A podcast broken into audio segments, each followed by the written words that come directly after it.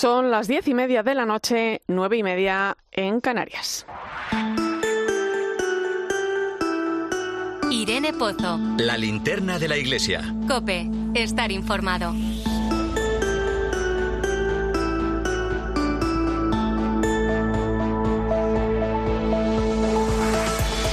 ¿Qué tal? Muy buenas noches. Estamos viviendo días de mucho ajetreo, especialmente en las grandes ciudades. Uno sale a la calle y ve las luces, las compras navideñas, la lotería. Son días de ruido, el tráfico, las aglomeraciones, la música y días también donde todo se acelera. Comidas, cenas, compromisos, actividades. Son días alegres, sí, pero nos vendría bien también un poco de silencio y tranquilidad para no perder de vista el verdadero sentido de estos días, porque también son días de esperanza a pesar de las dificultades. Son días para reflexionar sobre el valor de la vida, sobre la sencillez, la humildad y días para contemplar y para encontrar a Jesús. Sabemos eh, muchas cosas de la Navidad, pero como recordaba el Papa Francisco, a veces nos olvidamos de su significado. En unos días celebramos el nacimiento de Jesús. Él no vino al mundo para borrar los problemas que también existían entonces. Él vino para transformar nuestros corazones. Quizá esta sea una de las claves para estos días, dejarnos transformar por ese acontecimiento que cambió el mundo. Pero no hacerlo solo en Navidad, porque el Hijo de Dios vino para quedarse con nosotros. Aunque muchas veces se nos olvida y parece que no tenemos tiempo para Dios más allá de las fechas señaladas. Ese es el kit de la cuestión, dejar que Jesús entre realmente en nuestra vida, dejar que toque nuestros corazones, tener tiempo y espacio para Él. Este tiempo de Navidad se convierte también en un bonito reto para los cristianos, porque en una sociedad como la nuestra, donde apenas se conoce a Dios, tenemos que ser capaces de hacerlo presente en medio de las gentes. Me gusta mucho cómo los niños estos días siembran estrellas por las calles para recordar que Jesús nace para todos, los sembradores de estrellas, porque de esa mirada inocente y limpia tenemos mucho que aprender. Creer en la Navidad es sinónimo de amor, paz y esperanza.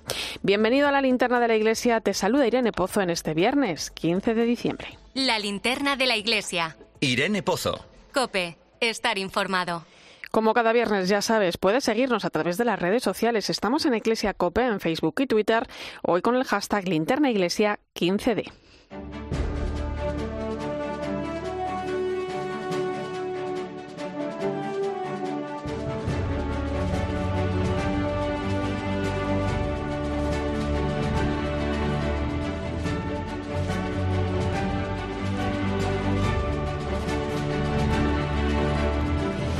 Repasamos la actualidad que nos deja esta semana en la que se han presentado los datos provisionales de la asignación tributaria registrados a favor de la Iglesia en la última declaración de la renta.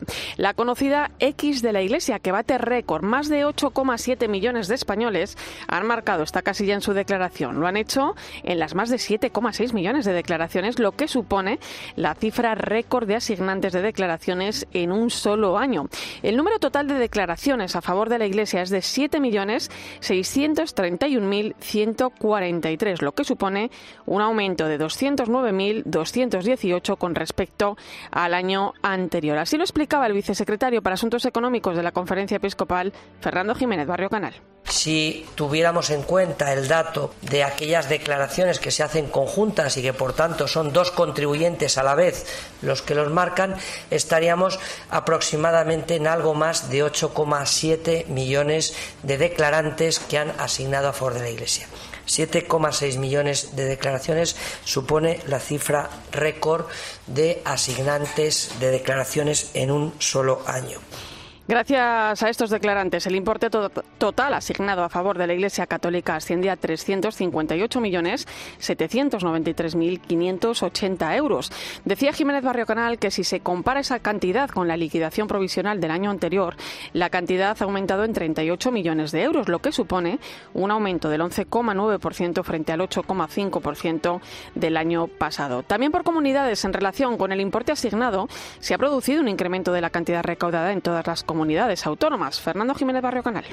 En 16 de las 17 comunidades autónomas se ha incrementado el número total de declarantes a favor de la Iglesia en términos absolutos. Son las de, eh, comunidades autónomas de Andalucía, Madrid, Comunidad Valenciana y Castilla-La Mancha, donde eh, se ha incrementado eh, con mayor intensidad el número de declaraciones a favor de la Iglesia.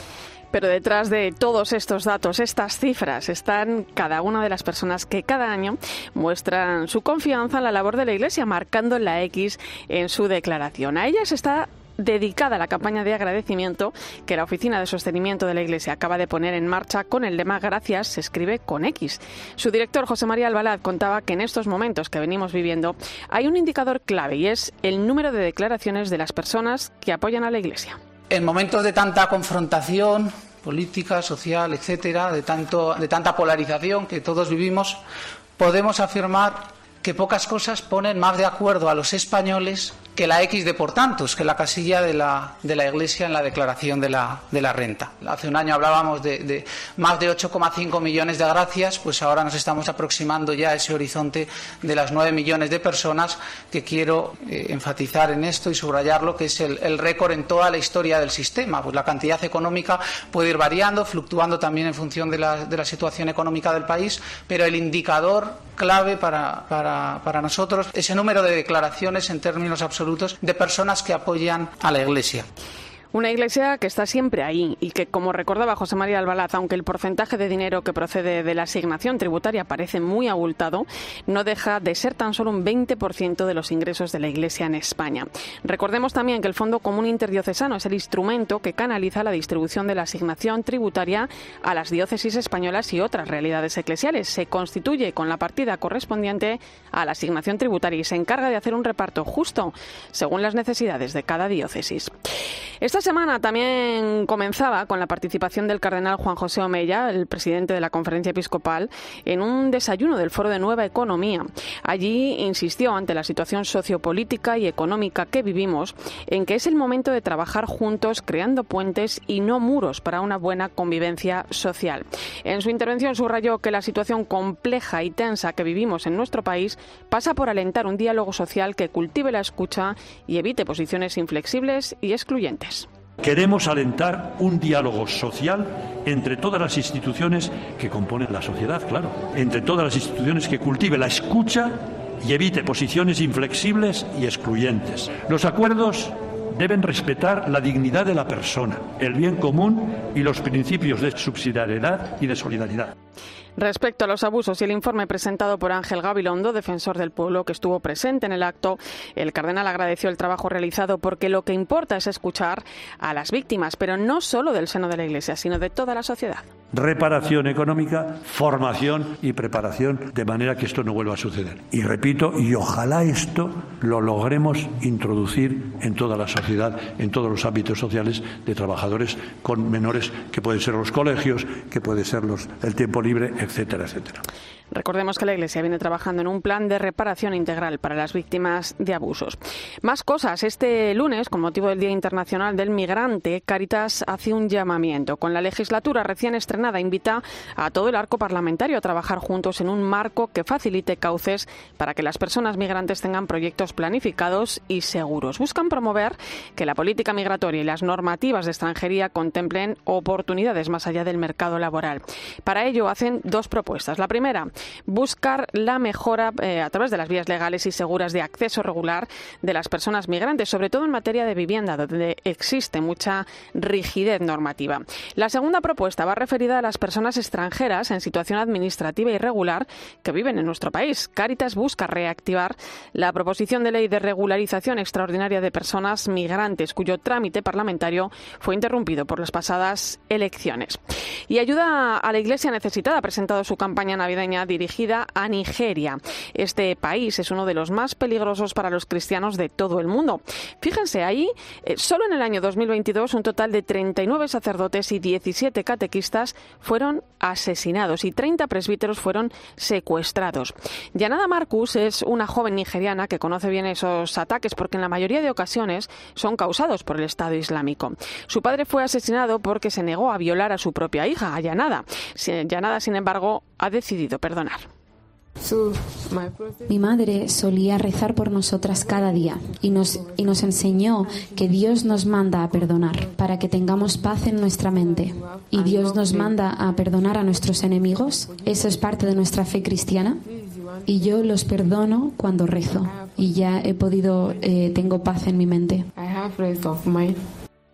Con las aportaciones que se hagan esta Navidad a través de su página web ayuda a la iglesia necesitada.org se logrará una mayor protección para esos cristianos de Nigeria y eh, también eh, eh, se ayudará al sostenimiento de los sacerdotes y los laicos que podrán pagar becas a seminaristas.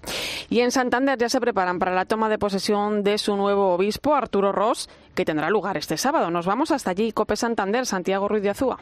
La Catedral de Santander acogerá mañana sábado la misa solemne en la que Arturo Ross tomará posesión de su cargo como nuevo obispo de la diócesis de Santander. Durante la celebración estará acompañado por el nuncio del Papa en España, Bernardito Auza, y un buen número de obispos de diferentes diócesis españolas como las de Álava, Vizcaya, Valladolid, Astorga o Valencia, donde fue obispo auxiliar desde 2016. Ross fue nombrado obispo de Santander por el Papa Francisco el pasado 31 de octubre para sustituir a Manuel Sánchez Monje que presentó su renuncia por jubilación en abril de 2022 tras cumplir 75 años. Arturo Ross es también presidente de la Subcomisión de Juventud e Infancia de la Conferencia Episcopal. La misa será retransmitida en directo por 13TV.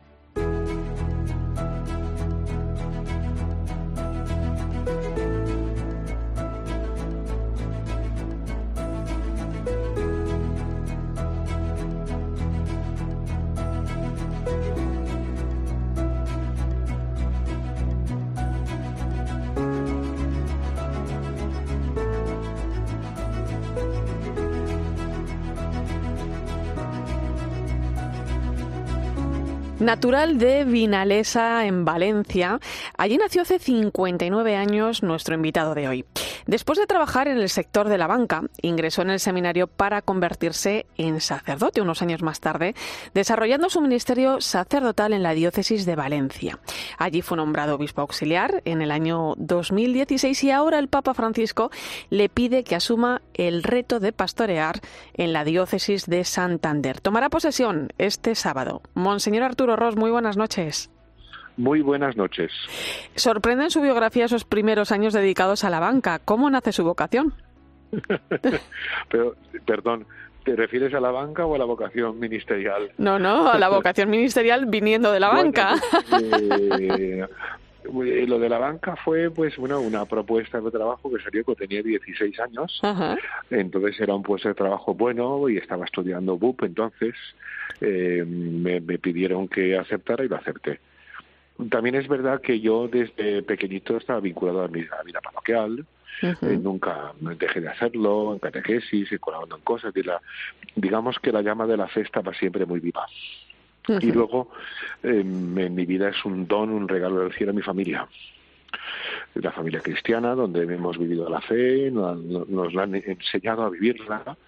Y bueno, siempre hubo una inquietud por, por, por las cosas de Dios que fue creciendo con el tiempo y al final pues yo me resistía me resistía pues tenía profesión y tenía futuro laboral pero era más bonito lo otro tenía más sentido y bueno pues no me costó renunciar.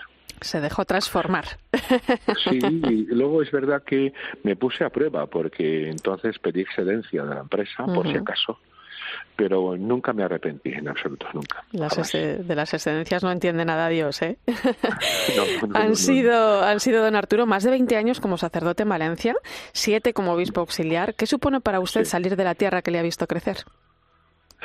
Pues muchas cosas. Bueno, han sido 30, ¿eh? Vio mierda en el año 93. Pues, pues justo 30, ¿sí? sí, sí. Entre el ministerio sacerdotal y episcopal, 30. Bueno, pues es mi vida, es mi historia, es mi familia, es, es todo pero al mismo tiempo pues lo acepto con, naturalidad. Eh, sabiendo, uno sabe que nunca sabe el destino suyo, cuándo puede ser y dónde puede ser. Como también es verdad que los años de sacerdote estuve en varios sitios muy distintos en la diócesis y te acostumbras a que la iglesia te pida que sirvas donde ella quiere que sirvas y piensa, pues esta vez también. Es verdad que me sorprendió en parte el nombramiento, porque me parecía que me sigue pareciendo que es muy superior a mis posibilidades y a mi capacidad. Pero bueno, me fío de la Iglesia, siempre me fío, la Iglesia confía en mí, el Santo Padre ha dicho que adelante, pues aquí estamos, a seguir y a entregarnos. ¿Cómo es Arturo Ross?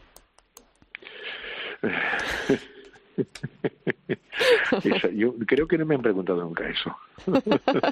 a lo mejor le tengo que preguntar a alguien cercano a usted. bueno, pues sí, claro, los cercanos siempre dirán cosas buenas.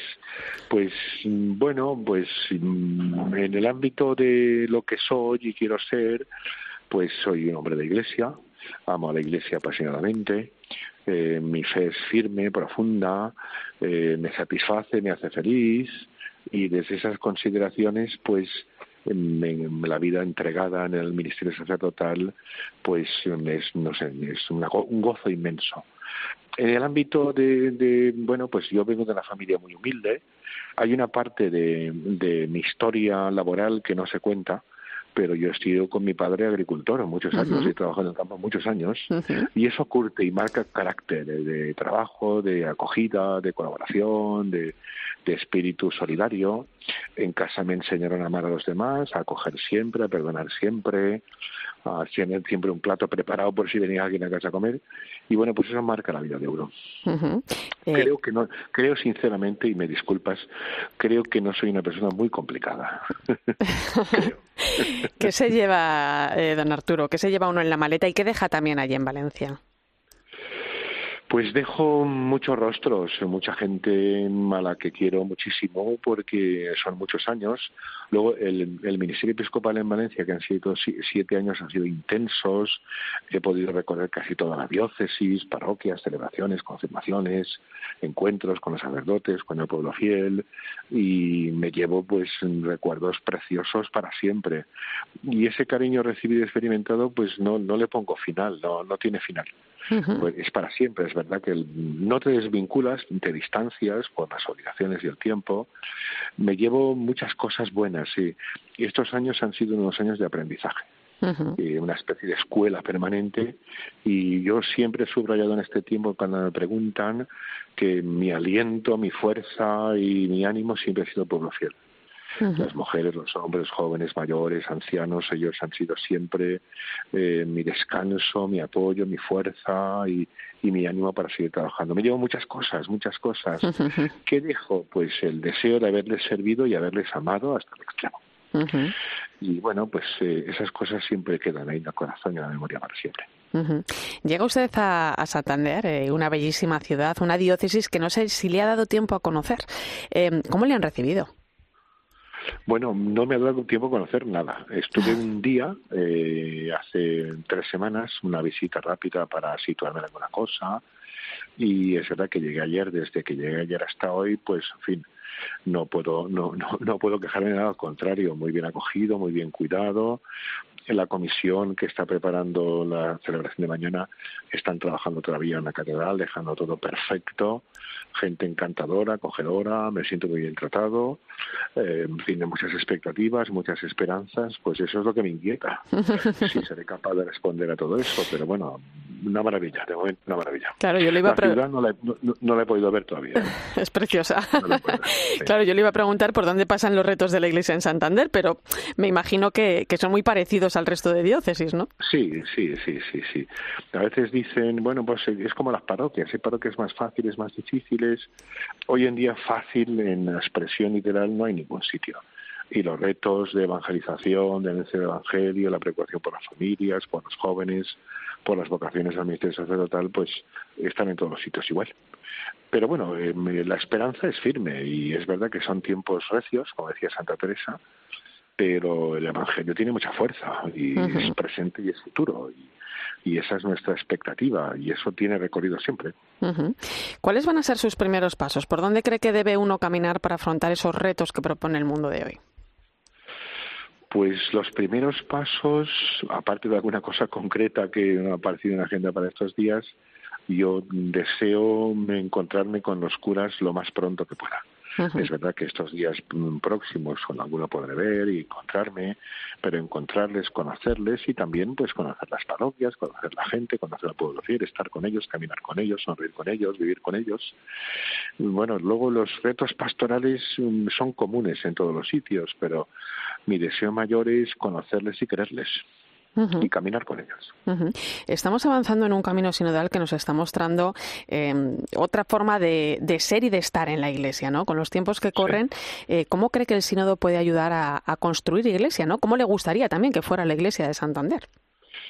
Bueno, pues sí, eh, lo, que es el sínodo propiamente, que es una, una digo, un acierto de espíritu y de alma del Papa Francisco, eh, Papa pues ha querido pues a nivel universal escuchar, escuchar al pueblo de Dios, escuchar eh, cómo se sienten, cómo están y cómo ven el futuro. Y el camino es ese, porque es la expresión de familiaridad de la Iglesia, caminar juntos, todos tienen su misión, todo el mundo tiene su papel. Yo creo que incluso tenemos que apostar más seriamente por el laicado, para que asuma responsabilidades de joven, mayor y, sean los que realmente sean protagonistas del presente y del futuro de la Iglesia. Hablemos de los jóvenes, porque eh, desde el año 2020 usted está al frente como presidente de la Subcomisión para la Juventud y la Infancia de la Conferencia Episcopal. Eh, hace apenas cuatro meses teníamos a más de 100.000 chavales españoles ¿no? en la JMJ de Lisboa. Eh, yo no sé si de alguna manera sorprendió la enorme participación. En parte sí. En parte sí, sobre todo porque a veces si tiene visión de la gente joven muy reducida y muy limitada. Eh, fue un gozo inmenso. Yo tuve el privilegio de poder vivir los previos a la JMJ y de estar en, Lisboa todos los días, verles tan felices, tan contentos, tan sacrificados, porque ellos tenían que pasar muchas veces momentos difíciles, colas, dormir mal, tener pocos recursos de higiene, pero era una fiesta verles, alegría, júbilo, y, ese es el gozo de la fe. ellos nos dan una lección impresionante participando, les veías una y otra vez en las celebraciones, por las calles de Lisboa, y era una fiesta siempre verles. La sorpresa, pues yo creo que ha sido un regalo y tanto la experiencia de Lisboa como las consecuencias posteriores, pues son un gran bien para la Iglesia en España, sin duda alguna. Hay un reto importante ¿eh? con, con, los jóvenes en la Iglesia, porque lo decía usted antes, ¿no? Son presente, pero también son futuro, ¿no? ¿Por dónde pasan sus necesidades, don Arturo? ¿Cómo da respuesta desde la pastoral juvenil? Sí. Hombre, es verdad que en ese ámbito se está trabajando mucho y muy bien en las diócesis y también a nivel de la conferencia episcopal, las reflexiones que estamos haciendo, el acompañamiento que se está proponiendo. Yo creo que hay que confiar en ellos, hay que confiar en ellos, hay que hacerles protagonistas de la historia y de la pastoral juvenil y hay que quererles, hay que quererles y estar, estar a su lado. Creo que la grandeza de ellos nos hace descubrir los retos y las necesidades del futuro y tenemos muchísima gente joven en toda España admirable, admirable, son muy grandes ellas y ellos por dentro y por fuera y por tanto hay mucha esperanza, muchísima, muchísima. Bueno, yo no le quiero despedir sin, sin preguntarle una cosa, porque el Papa siempre nos invita a soñar, ¿no? A soñar en grande, ¿no? Y yo le pregunto cómo sueña Arturo Ross la Iglesia. Pues yo sueño la Iglesia que quiere el Señor, porque aquí nuestros sueños particulares a veces son están un poco torcidos, digamos, ¿no? O hacemos proyecciones personales y entonces, bueno, pues le ponemos límites y topes. Pues la iglesia que, que, Jesucristo quiere, que es la, que sean uno como tú y yo, Padre, somos uno, decía el Señor, eh, la iglesia que camina, la iglesia que está unida, la iglesia que es feliz, la iglesia que no tiene miedo, la iglesia que acepta nuevos retos, la iglesia que se atreve a la novedad permanentemente, la iglesia que sirve, la iglesia que ama, la iglesia que se entrega. Ese es mi sueño. Bueno, pues bonito mensaje, ¿eh? con mucha esperanza, sin duda. Con eso nos quedamos y, con la alegría del día de mañana, que le deseamos que disfrute acompañado también de los suyos. Nosotros lo haremos, tendremos oportunidad de seguirlo de cerca a través de 13 a partir de las 11 de la mañana. Le mandamos un fuerte abrazo, Monseñor Arturo Ross, nuevo obispo de Santander. Y no dejéis de rezar por mí, por favor, que lo necesito.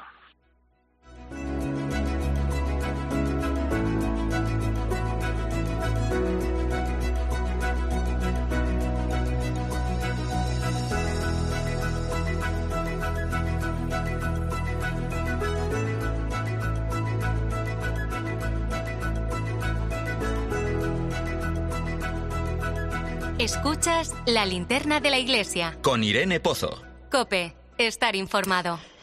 Hace unos días se celebraba en Dubái la Cumbre Internacional del Clima, la conocida como COP28. Los titulares en los medios hablan de logro, aunque desde la Iglesia se ve de otra manera. Ana Medina, buenas noches. Un éxito sin precedentes o un avance insuficiente. Muy buenas noches, Irene. La COP28 ha terminado esta semana después de todas las prórrogas por alcanzar un acuerdo que consiguiera el consenso y cuya mayor medida ha sido el deseo de iniciar una transición que abandone progresivamente la dependencia en los combustibles fósiles.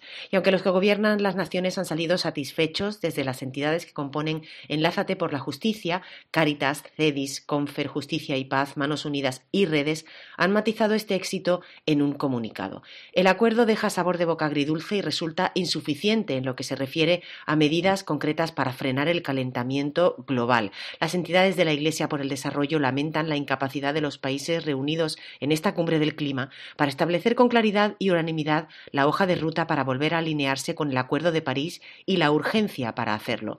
Cierto que es valioso que se hable de dejar atrás los combustibles fósiles, liderados además por un país petrolero como Emiratos Árabes, pero solo para esa mención se han necesitado 30 años de reuniones anuales entre casi 200 países. El éxito, aseguran, ha sido el del enorme lobby de las compañías petroleras y extractivas de los países cuya economía depende de esos combustibles fósiles y sin fecha final ni objetivos concretos, lo conseguido es insuficiente ante una emergencia climática que no se detiene. Enlázate por la justicia es testigo directo del sufrimiento en muchos países del uso indiscriminado de los bienes naturales. Considera que uno de los grandes éxitos de la COP28 ha sido la creación del nuevo fondo para pérdidas y daños provocados por el cambio climático en los países más pobres y vulnerables. En conclusión, la COP28 trae tímidos avances para luchar de manera decidida contra el cambio climático, raquíticos en relación a la causa del problema. Queda mucho por hacer para conseguir una auténtica justicia climática. En unos minutos llegamos a las 11, las 10 en Canarias. Nos acompaña ya en el estudio el subsecretario del Sínodo de los Obispos, Luis Marín de San Martín. Acaba de publicar el libro Te hablo al corazón sobre el pontificado de Juan XXIII y su impulso de renovación con el Concilio Vaticano II. Una guía que nos ayuda a caminar juntos en este tiempo sinodal que tendremos oportunidad de analizar junto a él. Será enseguida. Antes recuerda que estamos en Iglesia Cope en Facebook y Twitter hoy con el hashtag Linterna Iglesia 15D. Irene Pozo en Twitter en arroba eclesiacope, en nuestro muro de Facebook, eclesiacope y en cope.es. La NASA ha publicado su primer informe sobre la existencia de ovnis, objetos volantes no identificados. Algo de importancia debe tener, Gaona. Lo que han dicho al final es algo así como no tenemos idea de lo que son los ovnis, UFOs o FANIS o como quieras llamar. En COPE de 10 de la mañana a 2 de la tarde, los sábados y domingos, el mejor entretenimiento lo encuentras en fin de semana con Cristina López Slichting.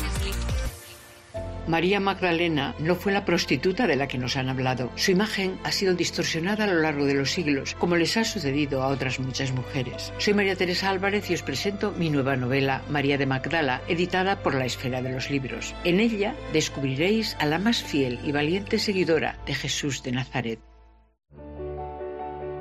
No se necesita mucho para mejorar la vida de otro. A veces basta una mirada para hacerle sentir que no está solo. Basta un gesto, un empujón, una oportunidad. A veces basta solo un segundo. Si en tan poco tiempo se puede conseguir tanto, piensa en todo lo que hemos logrado en 85 años. 11. 85 años son solo el principio. UMAS, mutua especialista en seguros para el sector educativo. Ofrecemos una solución integral para los colegios y guarderías. Daños patrimoniales, responsabilidad civil, accidentes de alumnos. Más de 1.400 centros ya confían en nosotros. Visítanos en umas.es. UMAS, más de 40 años de vocación de servicio. Escuchas la linterna de la iglesia. Y recuerda, la mejor experiencia y el mejor sonido solo los encuentras en cope.es y en la aplicación móvil. Descárgatela. Desde 2007 te hemos ofrecido un alquiler seguro, pero ahora te damos más. Si tienes una vivienda de alquiler y necesitas financiación para tus proyectos, descubre el nuevo servicio de adelanto de rentas de alquiler seguro. Recibe hasta tres años de renta con solo pulsar un botón. Infórmate en alquilerseguro.es o en el 910-775-775. Alquiler Seguro, la reevolución del alquiler. Hoy, la mandarina con un 30% de descuento. Por solo 1,25 la malla de un kilo. En tiendasiendía.es.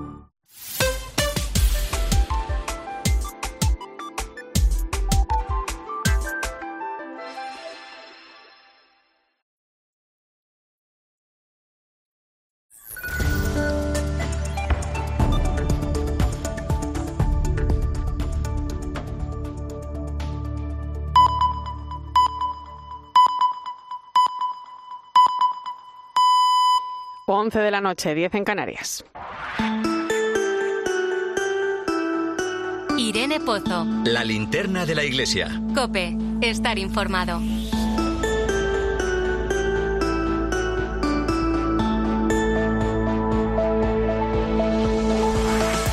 A esta hora saludamos a los oyentes que se incorporan desde tiempo de juego y además ponemos el foco de la linterna de la Iglesia en el Vaticano con nuestra corresponsal Eva Fernández. Muy buenas noches. Muy buenas noches, Irene. Eva, interesante la entrevista que el Papa Francisco ha concedido a, la veterana periodista Valentina Alarraqui en la que revela, bueno, datos que no conocíamos hasta ahora, ¿no? Por ejemplo, el lugar donde será enterrado cuando fallezca. Sí, eh, es una entrevista que, fíjate, Irene, en su génesis se trataba de grabar un vídeo para México con motivo de la fiesta de la Virgen de Guadalupe. Esa fue la petición que le hizo Valentina Larraqui, como has dicho, la corresponsal de la cadena mexicana Televisa y es la decana de los periodistas. Y de repente se encontró con que el Papa le animó a hacer más preguntas. Y el resultado ha sido, como dices, una muy interesante entrevista con datos novedosos sobre su estado de salud y sobre los planes de futuro. El Papa asegura que siente el peso de la vejez, pero que tiene todavía mm, ganas de hacer muchas cosas, ¿no? Y, sobre los últimos contratiempos de salud, eh, los que le insistía la periodista, ¿no? Que por otra parte, si lo pensamos, Irene, han sido mínimos en todo su pontificado y quizás por eso llaman ahora más la atención, ¿no? Porque realmente el Papa ha estado muy pocas veces enfermo eh, en, todos estos diez años. Recordemos que efectivamente lo que, lo que sí es cierto es que en este último año ha coincidido la operación de la hernia el pasado verano, la bronquitis que acaba de atravesar y que efectivamente va a cumplir 87 años, ¿no? Sobre este tema, el Papa asegura que agradece las oraciones porque la vejez no viene sola ni se maquilla, ¿no? insistía en que, en que hay que saber aceptar los dones de la vejez, pero a la vez em, quitó todo tipo de alarmismo, asegurando que se siente bien, que se siente muy mejorado y que incluso en ocasiones le dicen que es imprudente por todo lo, lo que quiere realizar, algo, algo que se puede corroborar solo con seguir su agenda diaria. ¿no? Y mm, a la pregunta sobre si había tenido la tentación de renunciar, aseguró que, que no se le había ocurrido, ¿no? aún teniendo muy presente la valentía de Benedicto XVI cuando se dio cuenta de que no podía y prefirió decir basta, ¿no? Por lo que él mismo pide al Señor saber decir basta cuando él quiera, ¿no? Aclaró que el papado de suyo es para siempre, ¿no? Pero, pero que también está esa posibilidad de, de, renunciar y uno tiene que prepararse por si, eh, por si sucede, por si ocurre esa circunstancia. Y, hay, y, luego a continuación, sobre su fallecimiento, el Papa lanzó la gran bomba eh, anunciando que, que ha modificado por una parte el rito de los funerales del Papa para simplificarlo y que por lo tanto él será el primer Papa en estrenar este nuevo rito simplificado y confirmó que quiere ser enterrado en la Basílica de Santa María la Mayor, como le había prometido a la Virgen desde siempre. Este es un dato importante, Irene, ¿no? Porque es verdad que el Papa ha estado en esta basílica nada menos que 115 veces en lo que va de pontificado. Y eso que ello, y eso que él iba mucho, muchas veces antes de, de ser papa, siempre que, que, podía se escapaba, en eh, los domingos sobre todo, y pasaba un buen rato en la capilla de la Virgen Salus Populi Romani, a la que está tan ligado, ¿no? Por lo que nos sorprende que haya escogido este lugar. Y luego tampoco nos tiene que extrañar, Irene, porque mm, tan solo un tercio de los papas, de los papas de toda la historia, están enterrados en las rutas vaticanas. en, en, el pasado, la mayoría de los pontífices eh, mm, solicitaba ser enterrados en una iglesia romana ligada a su historia personal o incluso fuera, fuera de Roma. ¿no? Y luego, sobre futuros viajes, eh, sí que sabemos que, mm, que, que, tiene confirmado uno a Bélgica, probablemente para celebrar los 600 años de la Universidad de Lovaina, y que tiene dos pendientes que están siendo repensados por sus límites de salud, decía el Papa. Uno a la Polinesia, toma ya, o sea que, no, es, no es aquí al lado, y otro a Argentina, si finalmente las circunstancias le llevan a, seguir adelante con la invitación que le hizo personalmente Javier Milei en, la entrevista. Por cierto, Irene aprovechó para recordar que la buena política es la forma más elevada de la caridad, el amor al pueblo, que recordamos todos perfectamente en España, porque fue las palabras que dedicó a, al presidente Pedro Sánchez en aquella visita en la que hizo sentar, les hizo sentar a todos. Lo recordamos mucho en el Vaticano porque no se ha vuelto a repetir, no se ha vuelto a repetir que a un presidente del gobierno le, le dijera, ahora os sentáis que, yo, quiero hablar y que además el Papa quisiera que se hiciera público, ¿no? que esas conversaciones nunca son públicas. Y luego, la verdad es que también sí que quería señalaros, Irene, porque es verdad que al hablar sobre la Virgen de Guadalupe, Guadalupe en esta entrevista eh, nos recordaba una idea muy bonita, ¿no? Que nosotros tenemos mm, una madre, ella es la madre, ¿no? Y el, y el Señor estuvo muy grande con nosotros al darnos una madre así, como la Virgen de Guadalupe, con esa frase tan bonita, ¿no? Que, que tenemos que repetirla en los momentos de tristeza. Yo estoy aquí que soy tu madre. ¿Por qué dudas, no? Y eso decía el Papa, nos tiene que dar fuerza para seguir adelante. 87 años, ¿eh? cumple el domingo. Exacto, exacto, increíble. Eh, Eva, el Dicasterio para la Doctrina de la Fe ha hecho pública estos días la respuesta a, eh, bueno, a una, una, consulta, ¿no? una nueva consulta en esta ocasión eh, sobre el acceso a los sacramentos por parte de madres solteras. Sí, ha sido muy interesante, ¿no? Ha sido una respuesta a un obispo de la República Dominicana que estaba preocupado porque mm, algunas madres solteras mm, dejaban de comulgar por temor a lo que podrían pensar en su parroquia. Entonces, el cardenal Víctor Manuel Fernández, como sabemos, es el prefecto del dicasterio para la doctrina de la fe, recuerda en este escrito que una madre que ha tenido un hijo fuera del matrimonio, pues no se la puede impedir acceder a los sacramentos e incluso bautizar a sus hijos, como ha podido suceder en algunos países. Es, eh, mm, asegura en este escrito que que, las mujeres que han optado por permitir vivir a sus hijos y por lo tanto no abortar y por lo tanto los han sacado adelante solas, a estas mujeres se las debe alentar a, acceder a la fuerza sanadora y consoladora de los, de los sacramentos y por lo tanto sus hijos deben ser bautizados y ellas tienen el mismo derecho que los demás católicos a participar en la misa y eventualmente a recibir la comunión. El, escrito se refiere también incluso a las mujeres que se dedican a la prostitución. ¿no? Eh, señala que puede ocurrir que alguna de estas madres, dada la fragilidad de su situación, algunas veces hayan eh, acudido a vender su cuerpo para sostener a su familia.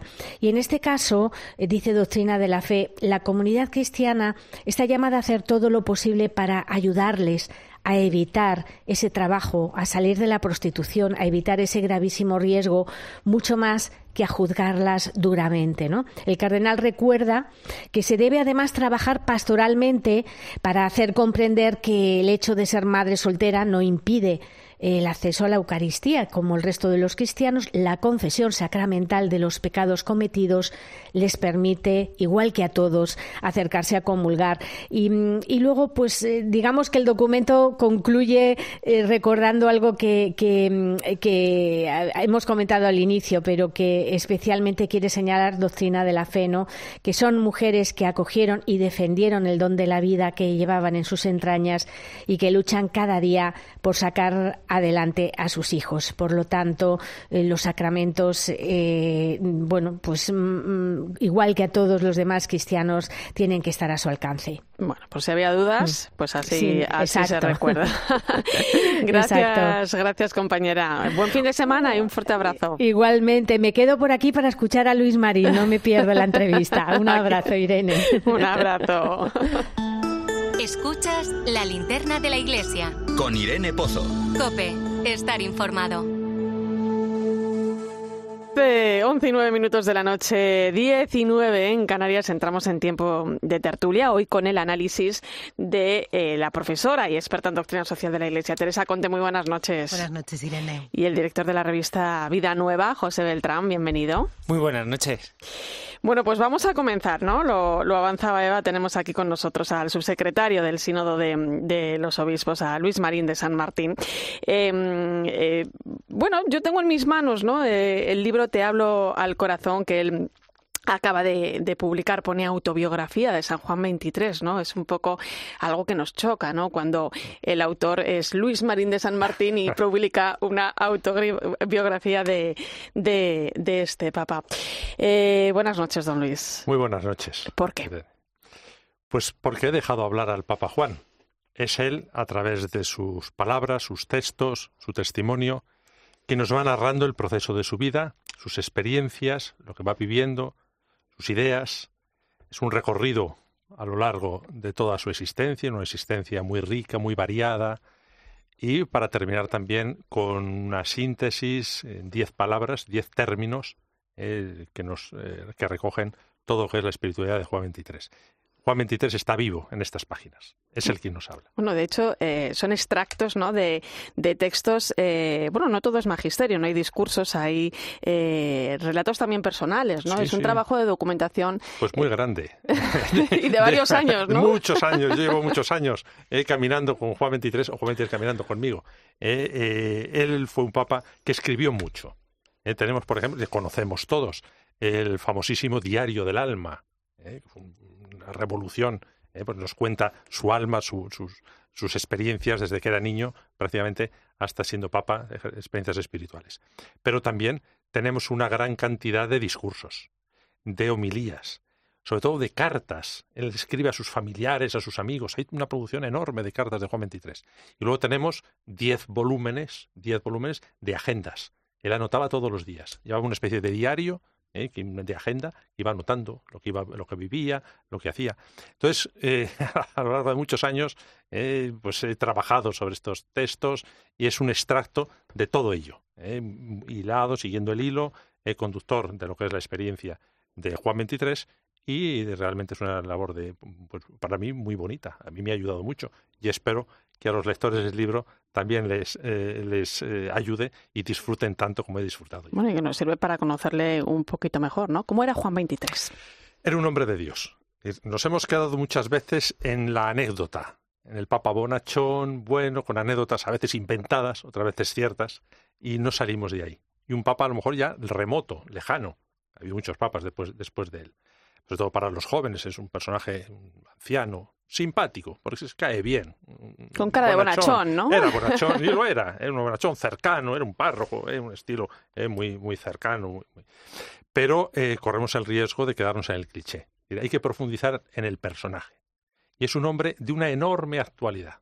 Y un hombre cercano, Quizá en estos tiempos de sínodo yo lo, pongo, lo propongo como patrono ¿eh? del sínodo, ¿eh? porque puede caminar junto a nosotros, camina junto a nosotros, eh, va con el corazón en la mano, cuenta su experiencia y es un hombre de Dios, un hombre de Dios con los pies muy en la tierra. Un hombre tenía una, astucia campesina y con los pies muy en la tierra. conocía muy bien el mundo. Había sido diplomático durante muchos años, 20 años en Oriente, ocho años en Francia, había conocido las guerras mundiales. Una experiencia muy grande. Eh, había pues, eh, una implicación muy grande en la defensa de los judíos durante la. y es un hombre pues, de una enorme actualidad. Si le dejamos hablar, si caminamos con él, si le escuchamos y si hacemos caso a sus enseñanzas, es muy claro, hay que fiarse de Dios, hay que ser buenos cristianos, tenemos que, escuchar al mundo, una iglesia abierta. Y también quería decir que es un hombre muy renovador en su época, la política de los pequeños pasos. A veces nos gusta a nosotros cambiar de golpe todo. No, no, hay que dar los pequeños pasos, pero aquellos que, se puedan dar, darlos. Vemos que inicia una especie de reforma litúrgica, curiosísima, cuando él es, delegado apostólico en Turquía. Empieza a leer el Evangelio en turco y crea una cosa allí, un problema. ¿no? algunos dicen, eh, critican, eh, lo dicen, lo cuenta y lo, lo he recogido en el, libro. Eh, en los primeros pasos ecuménicos, se acerca a los ortodoxos, recibe, va con ellos. Dice, hemos, eh, curioso, dice hemos comenzado la, el encuentro con un apretón de manos y hemos terminado con un abrazo. Nos hemos abrazado. Es curioso, ¿eh? es un incipiente ecumenismo. Eh, tenemos también en el pontificado, sale del Vaticano. Ahora nos parece muy claro y muy bonito y muy lógico. Es el primero que hace un viaje a Asís eh, y a Loreto antes del concilio, que camina por las calles de Roma, que va a visitar la cárcel. El primer día, el día de Navidad, el primer día de Navidad de su pontificado, y a los niños enfermos en el Bambín Jesús que inicia el Ángelus de los domingos en la plaza de San Pedro, que hoy nos parece. Él lo comienza como un párroco. Yo rezo el Ángelus, voy a rezar, vamos a rezarlo juntos. ¿eh? Es un hombre muy actual, muy cercano, muy entrañable en un tiempo que nos guía, nos, guía en, este estos tiempos eh, que estamos viviendo. Bueno, y que impulsa el Concilio Vaticano II, ¿no? un impulso de renovación eh, que llega hasta nuestros días y, que lo estamos viviendo ¿no? Eh, precisamente con, con, el sínodo que, estamos, que se está llevando a cabo ¿no? en la Iglesia. decía el cardenal Mario Grech que no hay Francisco sin Juan XXIII. Y yo diría también eso, no hay, no hay sínodo, no hay proceso sinodal sin Concilio Vaticano II. ¿Eh? el origen está en el Concilio Vaticano II. Es el gran concilio de renovación, pero de renovación profunda. Pero claro, como todo lo de, de Dios, no se impone sino que se propone. Y la gracia de Dios necesita de nuestra colaboración. ¿Por qué el concilio no dio más frutos? Tal? ¿Por qué el sínodo no va más rápido? Pues quizá debemos preguntarnos a nosotros mismos. ¿Cómo estamos respondiendo? ¿Cómo dejamos que, si dejamos que el Espíritu Santo nos guíe? ¿Eh? si dejamos realmente, nos ponemos en las manos de Dios y asumimos todos los riesgos del Evangelio. El Evangelio es revolucionario. ¿eh? Y él decía esta tarde en la presentación del libro que la persona más revolucionaria es el cristiano que toma en serio su fe y el Evangelio. Pues esto es lo que nos dice Juan 23. Fue un hombre que se tomó en serio su fe, con todas las consecuencias, más allá de sus propios límites. Eh, don Luis, llevamos un camino recorrido que comenzó hace dos años. Ya se puede mirar con cierta perspectiva, ¿no? Todo lo que hemos eh, andado, ¿no? Además, se acaba de celebrar la primera Asamblea General eh, que se ha estado desarrollando durante 25 días de, intenso trabajo. Comenzó el, el, 4 de octubre. Han participado 464 personas. Em, ¿Qué balance hacemos? Parece siempre positivo. Vamos, es un tiempo hermosísimo, precioso. Es un tiempo mm, bonito de la gracia de Dios que nos ofrece una posibilidad de reforma, de renovación profunda de cada uno de nosotros y de la Iglesia. También es verdad que es un, eh, eh, proceso, es un proceso eh, que tiene distintas velocidades, que necesita de, decisiones, que, va, que no termina nunca, que toca muchos puntos. El balance muy positivo. Nos ha ayudado, en primer lugar, a darnos cuenta de, que, de lo que es esencial en la Iglesia, que es Cristo Jesús. Debemos volver a Jesús y al Evangelio, con fuerza de la unidad y la pluralidad en la Iglesia. La Iglesia una en el depósito de la fe, que no cambia, pero muy plural, muy variada. Eh, la riqueza de África, de Asia, de los distintos continentes, distintas sensibilidades. La urgencia de la evangelización. La urgencia de la evangelización que nos debe poner a todos más en conexión eh, y para expresar el dinamismo, el dinamismo de la fe. Y luego eh, la necesidad que tenemos de acoger de acogernos unos a otros, acoger una iglesia que es acogida, que es hogar, decía Juan 23, que es familia, de donde uno se siente en casa. Todos deben sentirse en casa. En Hubiera disfrutado, ¿eh? De, eh, del seguro, Bueno, seguro que está disfrutando, ¿eh? Seguro que está disfrutando. Eh, que entonces es, es un eh, que, es, que, es, acogida, una iglesia que te, y la iglesia de la escucha. Necesitamos escucharnos unos a otros, porque el Espíritu habla en la Iglesia, en toda la Iglesia. Entonces, el balance es, positivo, vamos hacia adelante. Eh, yo personalmente me he enriquecido muchísimo, me ha ayudado en mi vocación sacerdotal, me ha ayudado como cristiano, como obispo, eh, y eh, me ha puesto en contacto con la, con la, gran riqueza de la Iglesia y con tantos cristianos que caminamos en este tiempo de esperanza. Yo cuando mm, oigo hablar a mm, como es este caso, ¿no? A personas que han estado durante todos esos días, bueno, desde el principio, incluso desde antes, ¿no? Y que tienen una participación activa y consciente. Siempre pienso, no tanto en los em, en los que ya están desanimados o que no esperan nada de esto, sino en ese católico medio, mm. ¿no? Que creo que es en el que siempre hay que pensar, que no acaba de engancharse, porque no acaba de ver cómo se engancha a esto ni se, ni se desengancha del todo porque se siente hijo de la iglesia, ¿no? Quiero decir que ni se sitúa en los márgenes porque no quiere y porque no se siente espiritualmente ahí, pero que tampoco acaba de encontrar ni la razón, ni la motivación, ni el ancla, ¿no? Em, porque no sé si son muchos o pocos, pero un poco la sensación, eh, o al menos la realidad en la que yo vivo, es que eso es mayoritario, ¿no? Y creo que escuchar a personas que, que estáis en las cocinas, eh, ¿no? En el sentido más puro del término, ¿no? O sea, que no solo participáis, sino que hacéis, pues, que sois dinamizadores también de este proceso, de alguna manera motores de este proceso pues claro, es la tentación de preguntar, ¿no? Y cómo se, o sea, dónde están las anclas, los puntos de enganche, cómo, cómo conseguimos ¿no? que ese católico medio, insisto, que es en el que a veces no pensamos y quizás deberíamos pensar más, eh, espiritualmente, vivencialmente, se encuentre la razón, ¿no? La razón del sino y sobre todo la razón de su participación también.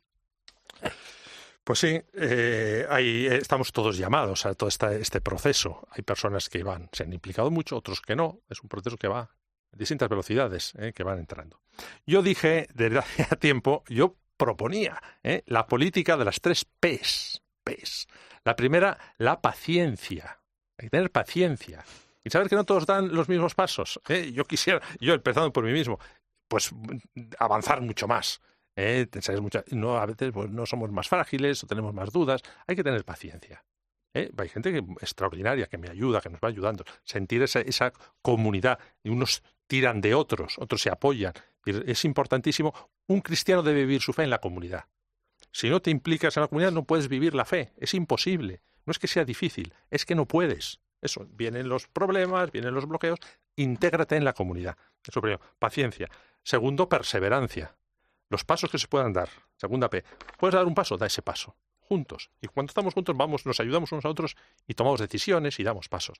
Y tercero, presencia, juntos. Es decir, la, presencia, no teórico, no una, propuesta teórica, sino siempre, siempre práctica. Yo eh, también eh, desde Juan 23, yo diría que, dos, debemos, cada cristiano, como cristiano, eh, potenciar dos aspectos también. Primero es la humildad. Muchos problemas nos vienen de que queremos nosotros controlar el proceso, saber, tener claro dónde vamos. Yo quiero saber dónde voy. ¿Qué significa el proceso sinodal? ¿Cuáles son los pasos que se van a dar? ¿Qué decisiones se van a tomar? ¿En qué me va a cambiar? Oiga usted, no es así, no funciona así. Funciona al modo de Abraham. Sal de tu tierra, de tu casa, a, la patria que yo te mostraré. No sabe dónde va Abraham, no sabe dónde está el camino, pero sale y el camino va surgiendo. Yo diría, vamos a ponernos en marcha, vamos dando pasos y el camino va saliendo. Si es, yo, es mi experiencia. ¿eh? Al principio, ¿cómo vamos a, potenciar el sínodo? ¿Cómo vamos a renovar la iglesia? ¿Hacia dónde vamos? Bueno, empezamos, vamos a caminar y va saliendo entre todos, va, el Espíritu Santo va hablando y nos va guiando. Entonces, de esa parte. Y junto con esta, junto con este, esta red de, de, de humildad, eh, pues eh, yo creo que también eh, debemos tener en cuenta lo que decía Juan 23. Mientras no pongas tu propio yo bajo las suelas de tus zapatos, no serás un hombre libre. Entonces hay que no buscar el éxito, no buscar, sino ponerte, trabajar con todo tu ser, con toda tu ilusión, con todo lo que tú eres por el bien de la Iglesia, poniéndote en las manos de Dios. Y así vamos. Y, con esto yo también pediría a todos los que nos escuchan un optimismo, eh, nosotros testimoniamos la buena noticia. El Evangelio es buena noticia. Debemos ser mucho más optimistas. El Papa Juan decía, un, pesimista jamás ha construido nada positivo. Eh, y él era un grandísimo optimista. No es que fuera un ingenuo, ¿eh? no es ingenuo. Nosotros no debemos ser ingenuos, pero sí optimistas. Entonces es un proceso. Yo diría a los que están dudando, ven y verás, ven conmigo, ven, vamos a hablar, vamos a verlo, implícate. No mires desde fuera, no estés en el balcón observando. Baja, baja, implícate, verás que merece la pena. Eh, primera vuelta de la Asamblea del Sínodo el pasado mes de octubre, queda una segunda vuelta en octubre del año que viene. Eh, siempre hablamos en términos eclesiales muy diplomáticos de una espera activa, pero no sé en qué se traduce esa espera activa, qué se hace o qué no se hace en este tiempo de interregno. Y dos, por ejemplo, es decir, esas propuestas que han surgido de la mm. síntesis sinodal ¿no? de esta primera vuelta? ¿Se aplican, no se aplican? ¿Están ya en manos del Papa para que él tome decisiones? ¿Cómo se vive este año? Sí, sí, no, todavía nos queda, eh, todavía nos queda eh, todo este, este, proceso. Acabamos de publicar, enviar a todos los obispos y a todas las conferencias episcopales una pequeña guía, eh, unas, ideas para trabajar en este tiempo. Y no podemos estar esperando. Eso de la espera, yo, no, no, esperar pasivamente no. Seguimos, el proceso sigue. Entonces, evidentemente, esta guía eh, quiere ayudar a interpretar lo que es el, documento final del sínodo, que es muy amplio. ¿eh? y ayuda pues a tomar como eje siempre eh, la iglesia sinodal. Lo decía el Papa el otro día, deben insistir en que el tema del sino es la sinodalidad en la iglesia, no otros temas. Ese es el tema. Entonces, centrarlo orientado a la misión. Orientado a la misión. Entonces, en esta guía ¿eh? que queremos que se desarrollen las diócesis, en las conferencias episcopales y que nos envían los resultados en el mes eh, de mayo, eh, pues va en esta línea, va en esta línea de, ir desarrollando. Siempre intentando también seguir potenciando lo que ya se hizo en la etapa diocesana. Y lo que ya se ha avanzado no, es un camino que continúa, un proceso que prosigue. Entonces yo creo que va a ser unos meses, son muy breves, van a ser muy intensos, son muy breves, pero muy bonitos. ¿eh? Espero que de una gran riqueza desde las diócesis, de las conferencias episcopales y también a nivel de las, de, la, de, de las asociaciones eh, laicales y de la vida consagrada. Bueno, la verdad que uno echando la vista atrás, ¿no? Y mirando también un poco al futuro con optimismo, ¿no? Como decía usted, ¿no? Eh, claro, lo que está claro, ¿no? Es que la Iglesia, bueno, pues ya se ha puesto en camino y ese camino continúa siempre en la escucha, ¿no? Y en el discernimiento para poder responder, ¿no? También como cristianos al momento, ¿no? Que estamos viviendo en, la historia. Pues don Luis Martí, Marín de San Martín, ha sido un placer, como siempre que nos visita. Muchísimas gracias. Eh, eh, muchísimas gracias. gracias. Teresa Conte. Gracias. A ti, Irene. Buenas noches. Y José Beltrán. Hasta la próxima. Un placer. Y gracias también a ti por acompañarnos esta noche en la linterna de la iglesia. Te dejo ahora con el partidazo de Cope y Joseba Larrañaga.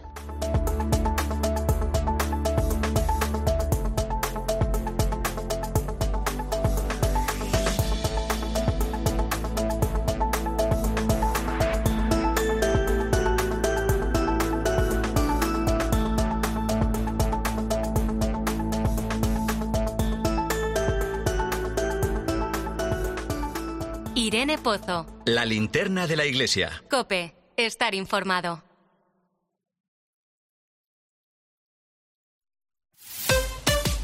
Escuchas Cope.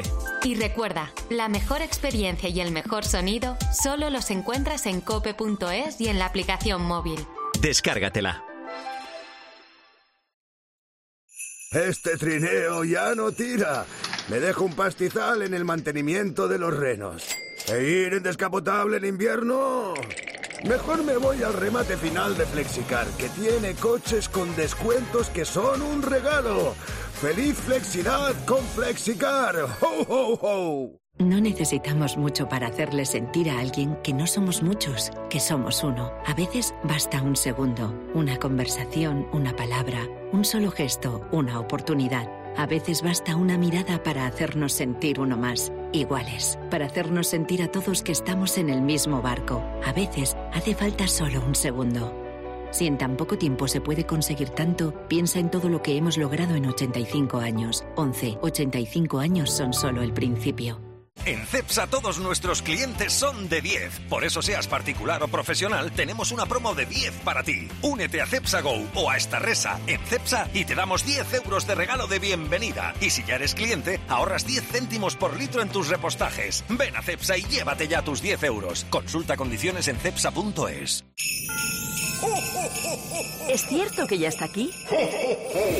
Teddy celebra la Navidad y sus 3.000 filiales en Europa. 3.000 veces más ideas navideñas. Y por eso ofrecemos ahora un 30% de descuento en todos los artículos decorativos LED. Ahora un 30%. Lo hemos visto mil veces. Tu cuerpo te da un susto y de repente decides vivir. ¿Y si no esperamos al susto para vivir como queremos vivir? Aprovecha un 30% de descuento en tu seguro de salud y dental durante el 2023 y 2024, contratando además decesos, vida y o accidentes antes del 31 de enero.